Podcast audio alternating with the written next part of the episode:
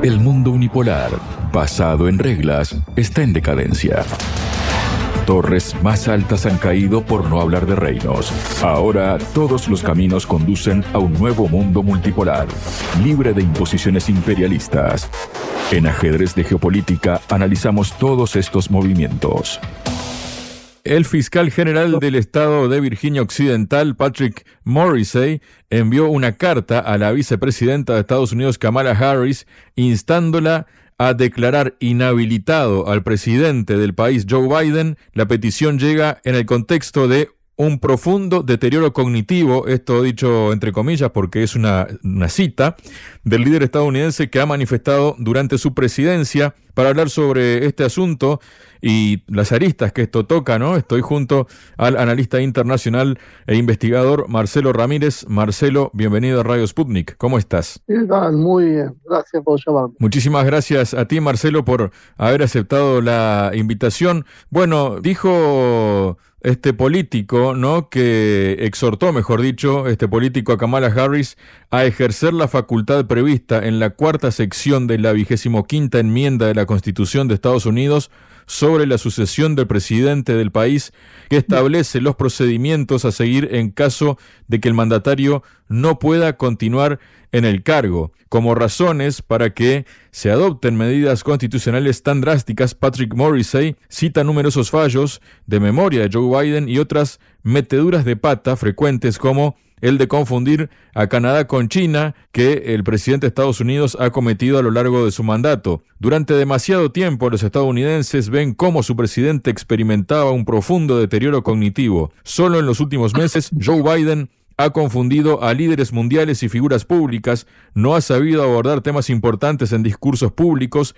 y ha abandonado desorientado los eventos, escribió el fiscal en la carta, tras detallar múltiples casos en los que la avanzada edad de Biden parecieron aflorar en sus interacciones con líderes extranjeros, Morrissey advirtió que estos graves errores mentales tienen consecuencias igualmente graves. ¿Qué nos comentas de esto, Marcelo? ¿Es una cuestión de Estado, ya parece, esta situación de la salud mental, por decirlo de algún modo, de Biden? No, es ninguna novedad. Nos acordamos de la campaña electoral, veíamos que uno de los argumentos que utilizaba la gente de Trump era precisamente buscar los fallos evidentes y repetitivos que tenía Biden, desde no encontrar la salida, confundir mandatarios, confundir mandatarios ya fallecidos con los actuales y todo tipo de errores ha cometido a lo largo de sus últimos años de carrera. Sin embargo, esto parece que no había sido una señal de alarma suficiente cuando el sentido común te dicta que no podés conducir un país y menos alguien de la importancia de los Estados Unidos. Ahora, hoy parece que lo acaban de descubrir. Bueno, tiene que ver mucho esto, o sea, o desata esta cuestión el informe de Robert Hur, el fiscal especial,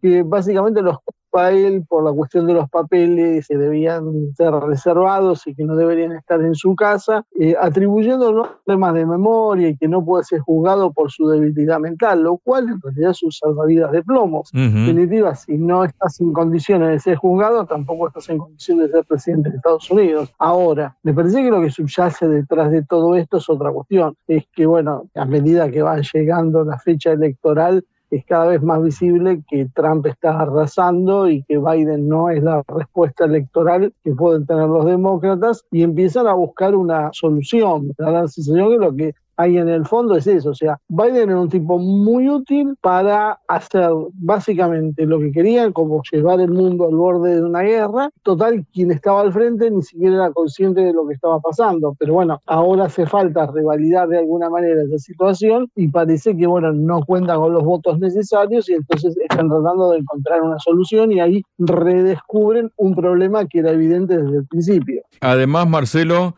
De Santis dijo hace pocos días, ¿no? Que cómo puede ser posible, ¿no? Que Biden no pueda ser juzgado, pero que en cambio pueda tener acceso al botón rojo, ¿no?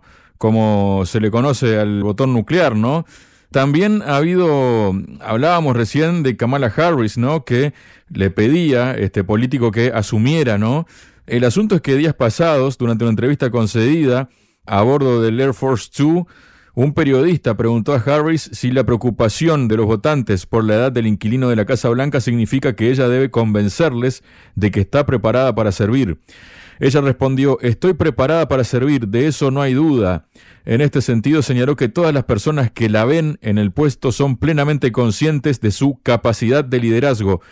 Kamala Harris dice, o se ve, no se mira frente al espejo y ve una persona con capacidad de liderazgo cuando en estos casi cuatro años que ha estado como vicepresidenta se le ha visto poco y nada y lo poco que se le ha visto ha hecho algunas declaraciones que ha terminado eh, escondiéndose por un tiempo, perdiéndose, para que no le preguntaran por esas cuestiones justamente, ¿no? Que había pronunciado y que no tenían mucho que ver con la realidad, ¿no? Me parece que estamos en una época donde la autopercepción está de moda y se impone sobre la realidad. Bueno, creo que acá tenemos un caso en el de Kamala Harris que sirve como una líder Lástima que el resto de los estadounidenses no lo perciben así. De hecho, su popularidad es inferior inclusive a la de Biden. Desde el primer momento se la veía como una mujer gris que había llegado como una especie de complemento en estas ideas woke que tanto proliferan. Paracaidista. Es una especie de paracaidista que su color de piel, su origen afroasiático, de alguna manera le daba un plus de ventaja en una época donde la diversidad reinaba. Sin embargo, bueno, ha demostrado que eso no alcanza y que la capacidad se mide por otras cosas y no por el color de piel o los antecedentes étnicos. La realidad es que es un personaje gris, apático, que no despierta pasiones y que no ha demostrado ninguna capacidad en ningún aspecto, porque inclusive uno podría decir, bueno, no es carismática, pero es brillante en otros aspectos. Y sin embargo, tampoco resulta esto así. Creo que, bueno, la ambición hoy de ocupar la Casa Blanca durante, aunque sea un pequeño periodo hasta las próximas elecciones, me parece que la está llevando a hacer algunas declaraciones imprudentes, seguramente empujada por algunos dicen que ella en realidad responde a la jefatura política de, Hillary Clinton, que es quien ha impulsado su figura. Es posible, claramente no tiene condiciones como para liderar los Estados Unidos y si la pretensión es que sea el plazo en la carrera electoral para luchar con Trump, probablemente no van a tener ninguna chance. Es que en definitiva no parece haber ningún eh, candidato demócrata que pueda rivalizar ni de lejos con lo que era Trump. En algún momento en la campaña anterior se pensaba en Bernie Sanders como una alternativa. Bueno, Bernie Sanders siempre es un personaje curioso, con claroscuros, pero que de alguna manera ofrecía algo distinto. Bueno, hoy está fuera de carrera, el otro pudo haber sido Robert Kennedy, pero Robert Kennedy tiene giros y tiene cuestiones que no agradan al establishment estadounidense, por lo tanto tampoco puede ser una posibilidad. Y básicamente están huérfanos de candidatos. Eso creo que es lo que se ve ante un Trump que se ha transformado básicamente en una planadora electoral. Y a propósito de toda esta polémica que se está armando con todo esto, ¿no? También ha entrado al ruedo Elon Musk, ¿no? El conocido dueño de eh, la plataforma X, de SpaceX y demás, ¿no? Porque ha habido una rueda de prensa donde le han preguntado a la jefa de prensa de la Casa Blanca sobre el tema ¿no? de Biden y confirma que Biden no realizará una prueba cognitiva a la Casa Blanca como parte de su próximo examen físico.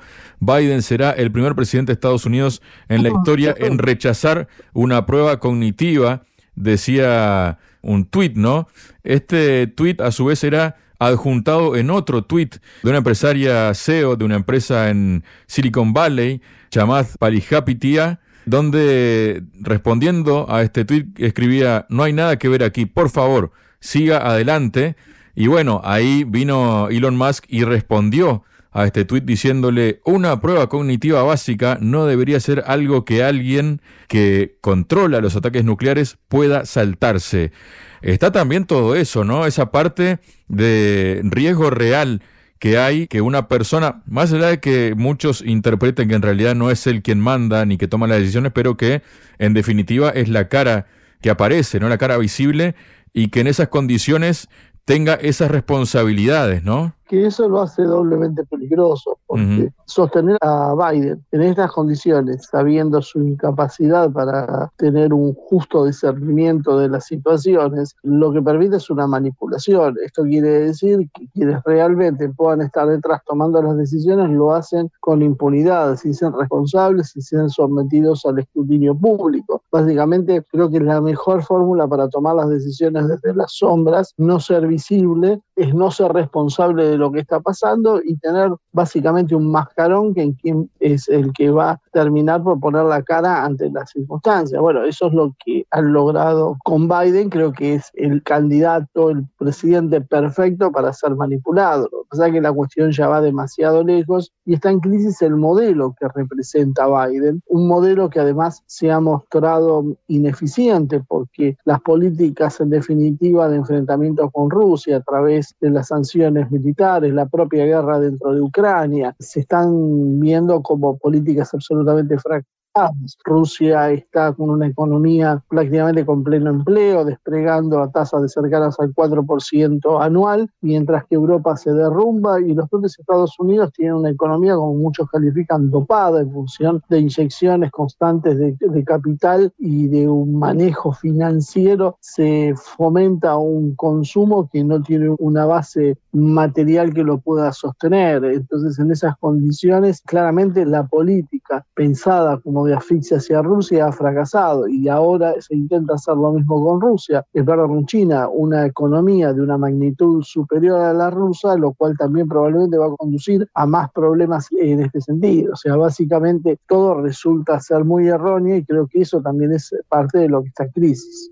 A propósito de que hemos mencionado a Elon Musk, Marcelo, él ha calificado, además, paralelamente a ese otro comentario, de demencial que un nuevo proyecto de ley sobre las ayudas a Ucrania, ya que hablabas, mencionabas Ucrania tú, que incluya este nuevo proyecto de ley sobre ayudas a Ucrania incluya una cláusula oculta que haría imposible a una eventual presidencia de Donald Trump interrumpir el apoyo a Ucrania sin riesgo de impugnación. Musk lanzó su comentario en respuesta a una publicación en la red social X de James David Vance, senador republicano por el estado de Ohio, en la que llamó a sus colegas republicanos a rechazar el proyecto de ley debatido en el Senado de Estados Unidos, asegurando que se trata de una bomba de tiempo para someter a juicio político a Trump si intenta dejar de financiar la guerra en Ucrania. Según Vance, el texto del proyecto representa un intento de la burbuja de la política exterior para impedir que una posible presidencia de Trump lleve a término su política deseada de poner fin al conflicto en Ucrania o de, en el caso de que la lleve a efectos de todos modos, proporcionar motivos para impugnarlo y socavar su administración del mismo modo que fue sometido a impeachment en el año 2019. Es muy peligroso esto, Marcelo, lo que intenta el gobierno demócrata de Estados Unidos de interferir en un próximo gobierno. Bueno, esto, es algo que cada vez se empieza a ver con más facilidad, ¿no? Porque hay dos corrientes políticas. De alguna manera, salvando las distancias, ¿no? Lo vemos en la Argentina, hasta con la propia presidencia de ley. Cuando vos tomás medidas en un sentido, todo es válido, cuando tomás medidas en otro sentido, no son válidas. Siempre se van sembrando condicionamientos para que cuando yo gano las elecciones o consigo el poder de una manera, a veces hasta inclusive sospechosa, pueda fijar políticas que sean permanentes y que no puedan ser revertidas por mi sucesor. O sea, básicamente es como una idea de tener una simulación de recambios de figuras políticas, pero que en definitiva la política real, la concreta, la que está tomando esa, permanezca inalterable en el tiempo y no varíe. Creo que esto es básicamente lo que están haciendo. La decisión del Estado profundo, de los grandes poderes de las élites de Estados Unidos, es hacer esta política de sostenimiento de una guerra en Ucrania, que probablemente se va a extender hacia el resto de Europa, y lo que están intentando es que, bueno, si definitivamente no se puede impedir que Trump llegue al poder, por lo menos vamos vamos a cortarle las posibilidades de que pueda revertir estas políticas. Los ejes principales de la política ya están tomados y solo pueden ser continuados. Este tipo de bloqueo a las nuevas iniciativas es una cuestión que estamos viendo en los últimos años en muchísimas naciones, no es un tema exclusivo de los Estados Unidos, pero bueno, dada la repercusión y la importancia de los sucesos que hoy están pasando en Estados Unidos y que atañen al mundo entero por la cuestión de Ucrania, resulta por demás llamativa. Pero bueno, esto de alguna manera también desnuda lo que en definitiva es la democracia liberal occidental que se pregona constantemente como un granito y algo que tiene que mantener y copiar el resto de la humanidad y cuando uno, bueno, lo mira en detalle, lo mira con lupa, se encuentra con este tipo de cosas que en definitiva de democracia tienen poco y nada. Y a propósito que estamos con el tema de Ucrania, Marcelo, ha habido unas declaraciones de la jefa de redacción del periódico británico The Economist, Zanny Minton Beddoes, quien declaró este martes que la prestación de apoyo financiero a Ucrania representa el método más barato para que Estados Unidos fortalezca su seguridad. Para que quede claro, ayudar a Ucrania Dar el dinero a Ucrania es la forma más barata posible de que Estados Unidos mejore su seguridad. Los combates los libran los ucranianos. Ellos son los que mueren. Estados Unidos y Europa les suministran armas y al hacerlo estamos haciendo retroceder a Putin. Una mezcla de qué es este mensaje, Marcelo, porque por un lado habla de esto, ¿no? De que es la forma más barata para Estados Unidos para defenderse y por otro lado dice que así están haciendo retroceder a Putin es una mezcla de hipocresía, insensibilidad e infantilismo. Porque en primer lugar no están haciendo retroceder a Putin, sino más bien yo diría todo lo contrario, están fortaleciendo la posición de Putin, están obligando a Rusia a sacarse algunos complejos, sobre todo con algunos sectores prooccidentales que empujan en un sentido contrario y aquellos que buscan una Rusia más soberana, más libre, más auténtica, empiezan a tener las manos más libres para avanzar en ese sentido. Los británicos no es la primera vez que hacen estas cosas. Recordamos hace hace unos meses un funcionario había dicho que la muerte de los soldados estadounidenses era más cara, no, perdón, había sido un estadounidense, había hablado que la muerte de sus soldados era más cara que la muerte de los soldados ucranianos, o sea, poniendo un doble estándar al valor de la vida. Si se es ucraniano, la vida en realidad no vale tanto. Se puede mandar a morir ucranianos impunemente, mientras que si quienes mueren son estadounidenses, son británicos, el costo es diferente. Los británicos tienen una extraña obsesión por esta guerra. Tal vez cuando uno ve la historia se da cuenta que en realidad no es tan extraña. Es una obsesión a veces compulsiva por el hecho de generar divisiones en otros lados y hacer pelear a terceros en base a sus propios beneficios. Creo que nosotros vemos una actitud confusa en los propios Estados Unidos. Bueno, esta pelea de si financiamos, no financiamos, si enviamos tropas, si nos retiramos, si Trump dice, bueno, finalmente los países que no ponen plata en la OTAN deberían arreglarse solos. Hay una discusión abierta sobre qué hacer. Los británicos no, cierran filas y siempre sus políticas son absolutamente proactivas en el sentido de generar conflictos,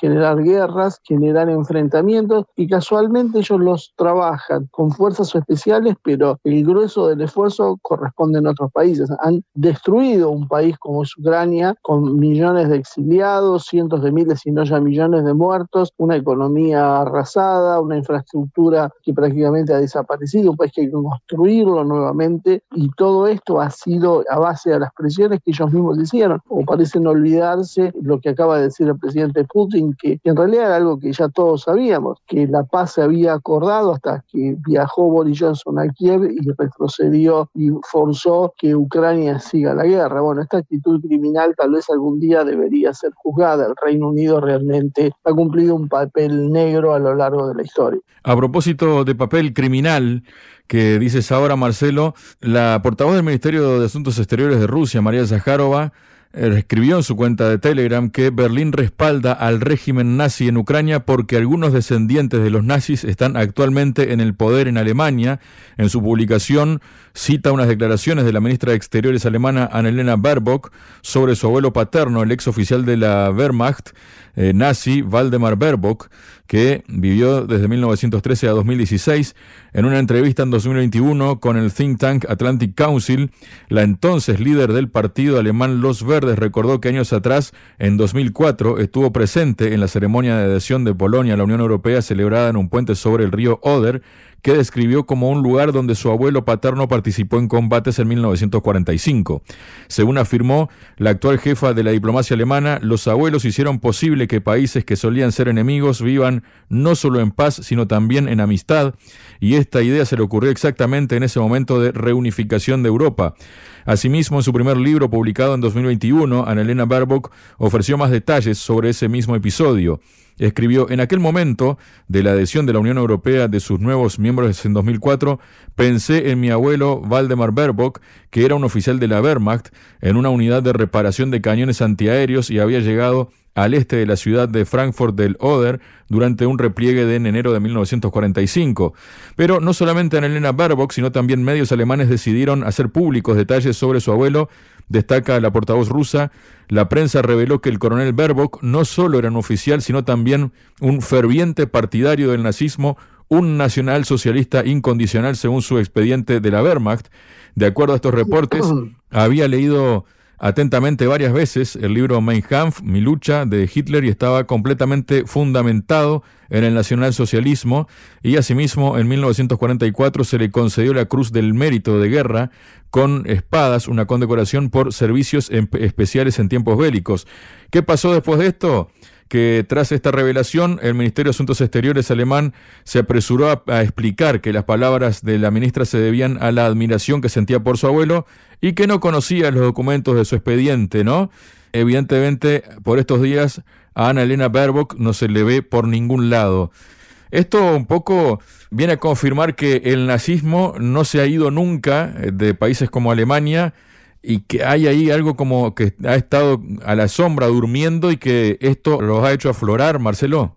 Creo que el, nazismo en realidad en Alemania ha sido un instrumento manejado por el liberalismo anglosajón. Ha estado siempre en servicio del liberalismo anglosajón, aun cuando muchos de los propios nazis ni siquiera lo sabían y pensaban combatirlo. Siempre fueron un instrumento por algo, se los utilizó para cargar contra la Unión Soviética. Pero una vez derrotados, inclusive, los oficiales nazis fueron reclutados por las fuerzas occidentales. Uno puede entender que recluten ingenieros, porque son técnicos en definitiva, pero han reclutado muchos oficiales de inteligencia, oficiales que tienen que ver con lo ideológico y los han utilizado para combatir lo que era el comunismo que podía verse amenazante a sus ojos para Occidente en Europa en los años de posguerra. Eh, tanto han jugado con eso que hemos visto en la operación Gladio que instrumentó la CIA como utilizó grupos neonazis para también influir e infiltrar partidos de izquierda, impidiendo de alguna manera que los grupos de izquierda puedan avanzar. O sea, en definitiva, el problema que tienen los nazis, más allá de los son obvios y que ya todos conocemos, que alguna vez deberían preguntarse realmente a quiénes sirven, porque lo hemos visto con muchísima crudeza en Ucrania. En definitiva, ellos creen que están combatiendo y que ellos combaten al comunismo y al capitalismo, porque en definitiva su ideología es esa, pero en realidad están a un absoluto servicio del mundo anglosajón. Son su espada, su frente, su ariete que es utilizado contra el comunismo en algunos momentos, pero otras veces contra gobiernos que ni siquiera son comunistas, porque en el caso de la Rusia actual, no es un gobierno que podríamos tildar como marxista-leninista, y sin embargo, los propios neonazis están siendo forzados, están siendo utilizados, en realidad sería el término, contra lo que es Rusia, porque el objetivo final es defender los intereses anglosajones, y esos intereses anglosajones implican tomar Rusia, dividir Rusia, fracturar Rusia, apoderarse de las riquezas de Rusia, que se calculan en aproximadamente un tercio de las riquezas naturales que existen en todo el mundo. De algún momento, algunos personajes tal vez no demasiado lúcidos como Barbo expresan esto en forma torpe y lo hacen público y bueno, ya es inocultable esta relación. Deberían ser un poco más inteligentes y por lo menos no decirlo públicamente, pero bueno, por lo visto parece que cuando se recluta, cuando el MI6 y cuando la CIA reclutan estos personajes que llegan, bueno, imagínate en el caso de ella, como una líder verde, cuando estos personajes llegan al poder, no necesariamente reclutan a los más inteligentes, reclutan a los más fieles y sobre todo a los más torpes, que son incapaces de entender qué es lo que pasa, los que son más manipulables y que tienen menos escrúpulos. Bueno, esto es en realidad no solo Baerbock, sino buena parte de la dirigencia de la Europa occidental que está hoy volviendo a llevar al suicidio a sus propios países en aras de los intereses de Londres y de Washington, porque bien podría el gobierno en el cual eh, trabaja Baerbock, explicar por qué razones ha elegido como enemigo a Rusia, se ha privado del gas, de los combustibles, de las materias primas, de los minerales rusos que están afectando la economía alemana a tal punto que hoy la están haciendo inviable. Muchas gracias, Marcelo. No, gracias a ustedes por llamar y darme la oportunidad de charlar un poquito sobre estos temas que son tan apasionantes. Sputnik. Contamos lo que otros callan.